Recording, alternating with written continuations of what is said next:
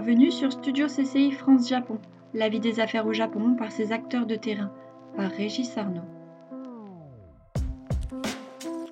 2020 devait être l'année euh, du tourisme au Japon. Le Covid en a décidé euh, autrement. Pour en parler, je suis avec Frédéric Mazin, directeur général d'Atout France Japon. Bonjour Frédéric.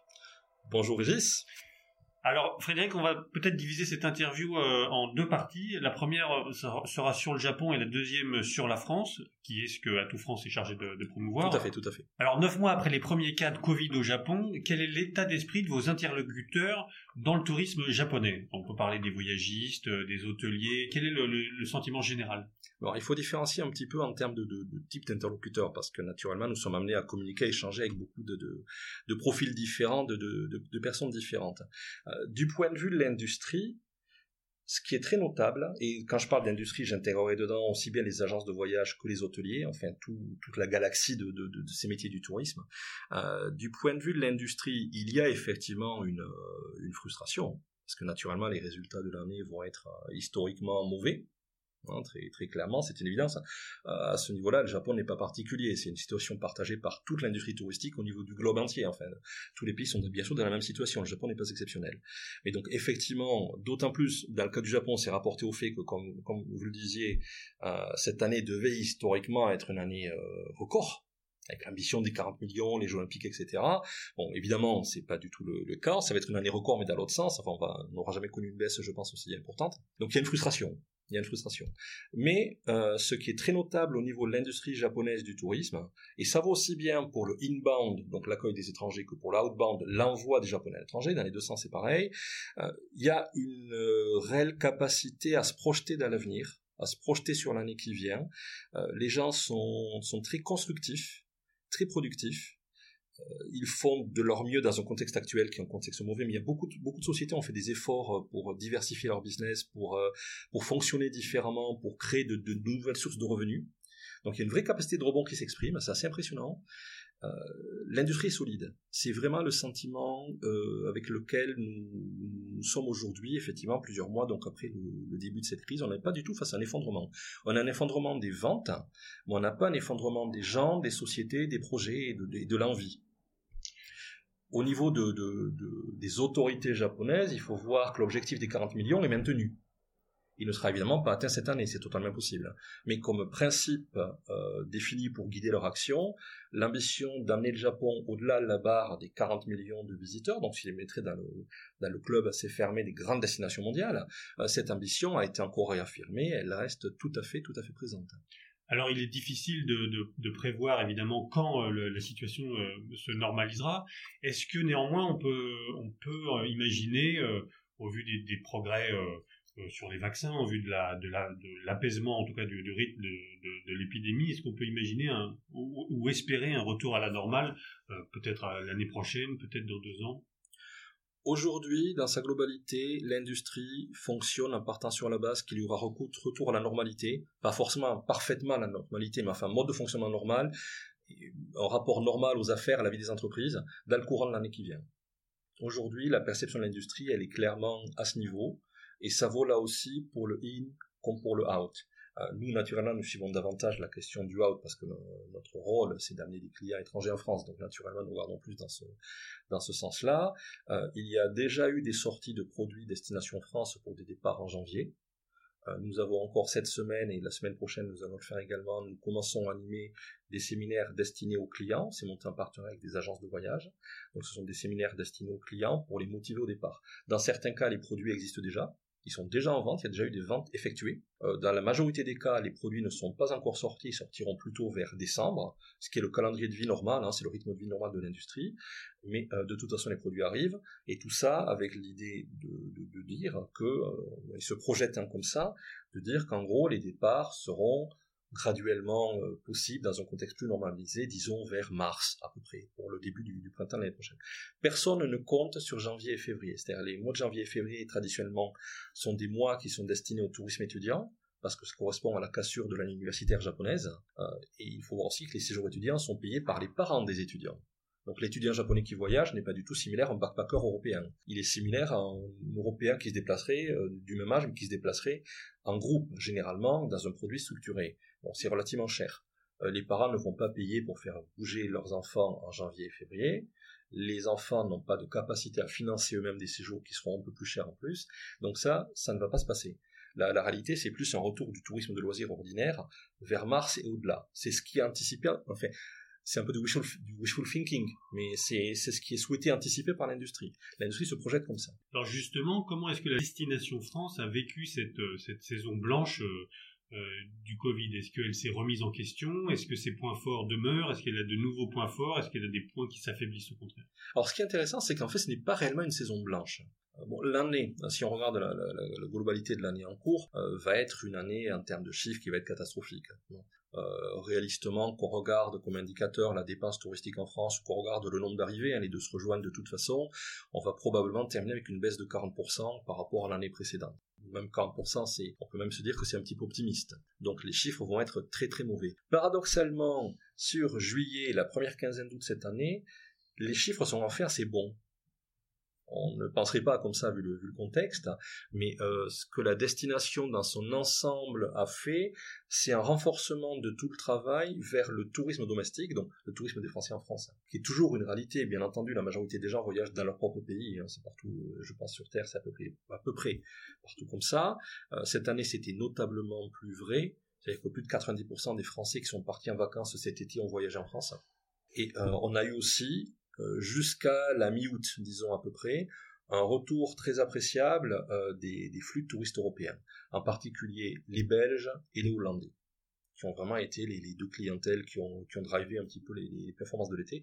Bien sûr, on n'est pas sur l'été normal, on doit être 15%, peut-être 20%, mais pas pire que ça, en dessous des performances d'une saison été normale. Donc c'est une mauvaise performance, mais dans le contexte, c'est plutôt bon. Ça a permis quand même de sauver les meubles. Euh, bien sûr, euh, ça ne compense pas une année entière de difficultés.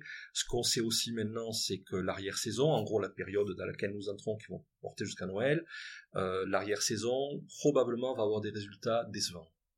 Et si on parle de la clientèle japonaise, est-ce que l'image auprès des Japonais a, évolué? Est-ce qu'elle reste la même et que c'est une pause pour l'industrie?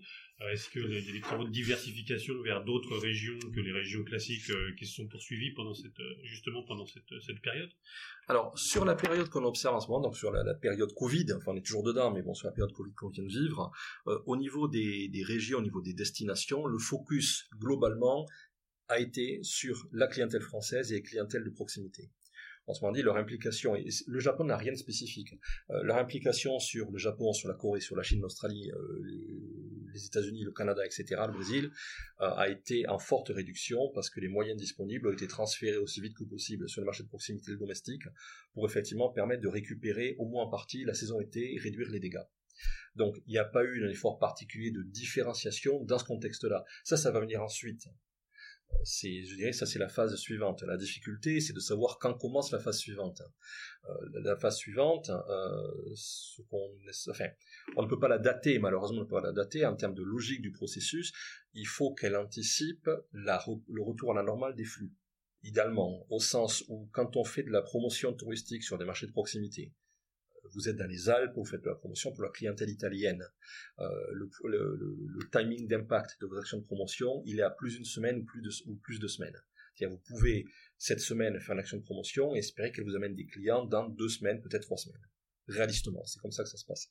Quand on est sur des marchés long courriers, donc quand vous êtes une région française travaillant le marché japonais, vos actions vont impacter sur la vague de produits sur l'autre saison suivante. Donc si vous faites une opération en septembre, elle est orientée sur des arrivées en mars, mars, avril, mai, hein, pour être très très schématique. Et en fin d'année, vous êtes probablement sur euh, des, arrivées vers le mois de mai ou le mois de juin environ. Le décalage dans le temps est beaucoup plus grand. Donc il va falloir arriver à anticiper le moment où le marché va reprendre pour, avant qu'il reprenne, commencer déjà les actions de promotion qui permettront effectivement de maximiser le départ une fois que les gens se considéreront à nouveau libres de circuler de façon normale. Le timing est très difficile. Et euh, quels sont les, les, points forts qui demeurent de la destination France? Bon, la France est déjà relevée euh, des attentats, de d'autres crises précédentes. Euh, elle, a, elle a réussi plus ou moins ou plus ou moins longtemps, avec plus ou moins de temps, mais elle a toujours réussi à maintenir sa, une place un peu exceptionnelle dans, dans le cœur des Japonais. Qu'est-ce qui fait que qu'est-ce qui fait la, la, durabilité de la destination envers les Japonais? Nous avons des fondamentaux qui sont extrêmement solides, qui ont déjà traversé d'autres crises les attentats sont c'est un, exemple bien entendu important évident et ce qu'on a pu voir au fil des crises parce que le, marché japonais étant ça, c'est un marché qui a une mesure de volatilité, au sens où il y a une mesure de, il y a une mesure de craintivité, une mesure, un rapport à l'extérieur parfois qui est un petit peu compliqué. Des mesures d'annulation aussi qui sont, qui sont en masse plutôt qu'individuelles. Disons que la proportion importante de groupes la, de la, clientèle qui sera à l'étranger fait que le nombre d'annulations est surmultiplié parce que pour, qu'un groupe soit matérialisé, un groupe disons de, pricing moyen, généralement il faudra à peu près 18 clients à peu près, c'est le point d'équilibre. En temps normal, hein, ça c'est en train de changer avec le Covid. En temps normal, il faut 18 clients. Le point d'équilibre budgétaire du voyage à 18 clients. Au-delà du, du 18e, vous faites de la marge. En dessous, vous perdez de l'argent. Donc, imaginons que sur votre groupe, vous avez 4 annulations. Vous tombez à 14. À 14, l'agence perd activement de l'argent si le groupe part. Donc, elle va faire le choix d'annuler. Mais les 14 clients qui vont subir l'annulation, eux souhaitaient partir. Mais le groupe ne partira pas. Donc, ils ne partent pas. Donc le phénomène groupe a euh, une sorte d'effet de multiplication sur les, annulations. L'autre chose, c'est que le droit commercial au Japon et le droit, de consommation exactement est protecteur et donc facilite l'annulation des départs par les clients japonais. Ça, c'est un état de fait et les agences de voyage elles-mêmes préfèrent généralement perdre pour satisfaire et donc fidéliser le client qu'essayer de gagner quand même un minimum en lui compliquant la vie sur les annulations. Donc globalement, annuler facile et fréquent. Donc c'est un marché qui est volatile, à ce sens-là, il va se retirer, se, se contracter de façon rapide, simple, face à chaque choc extérieur. Par contre, ce qu'on a en face de ça, c'est une capacité de rebond qui est peu commune. Autant le marché japonais peut baisser de 50%, autant il peut récupérer les 50%. Il l'a fait un certain nombre de fois déjà, on le sait très bien, donc on, anticipe quand même plus ou moins ça. La question c'est à quelle vitesse le rebond va se faire. Mais sur le principe de fond d'un rebond du marché, personne n'a de, doute, parce que le, tourisme, il y a la question de la France, il y a la question du tourisme. Le tourisme est réellement une composante importante du mode de vie de beaucoup de Japonais c'est peut-être le côté euh, insulaire, bloc culturel, territoire relativement réduit, le tourisme domestique qui généralement est coûteux aussi, hein, qui peut être tout aussi coûteux, sinon plus coûteux que le tourisme à l'étranger. Il y a un ensemble de choses qui font que voyager à l'étranger fait partie du lifestyle, du style de vie de beaucoup de personnes. C'est pas quelque chose qui est particulièrement en train de changer, il n'y a pas de que ça change. Et euh, on rajoute par-dessus ça une deuxième couche qui est une, un intérêt, un goût, une attraction pour la France, qui est basée donc sur des fondamentaux qui eux ne sont pas du tout altérés par le contexte actuel. Alors on va trouver quoi dedans? Euh, Certains paysages, pas tous nécessairement, mais certains paysages, surtout le patrimoine bâti, culturel, historique, animé, rendu vivant, mais c'est le patrimonial, hein, c'est le corps du sujet. Euh, on va trouver dedans la gastronomie, on va trouver dedans le vin, typiquement qui sont des sujets, le vin en plus c'est un sujet de plus en plus euh, important, et un ensemble aussi d'activités un peu périphériques à ça, mais ça c'est un peu le corps du, du sujet, ça ce n'est pas remis en question particulièrement. Ce qui est rendu plus compliqué, c'est, comme à présent, c'est la consommation de cette offre. L'offre n'est pas altérée. L'offre était là euh, il y a un an, elle est toujours là aujourd'hui. On marche toujours aussi bien, on boit toujours aussi bien. Euh, le Louvre et le Louvre, Versailles, Versailles. Il n'y a pas de remise en question de ça. La question, c'est effectivement comment faire pour en rendre la consommation euh, aussi facile et agréable que possible pour les visiteurs japonais et des autres pays aussi, dans le contexte actuel. Frédéric, merci beaucoup. Avec grand plaisir. C'était Studio CCI France Japon. À bientôt un nouvel épisode.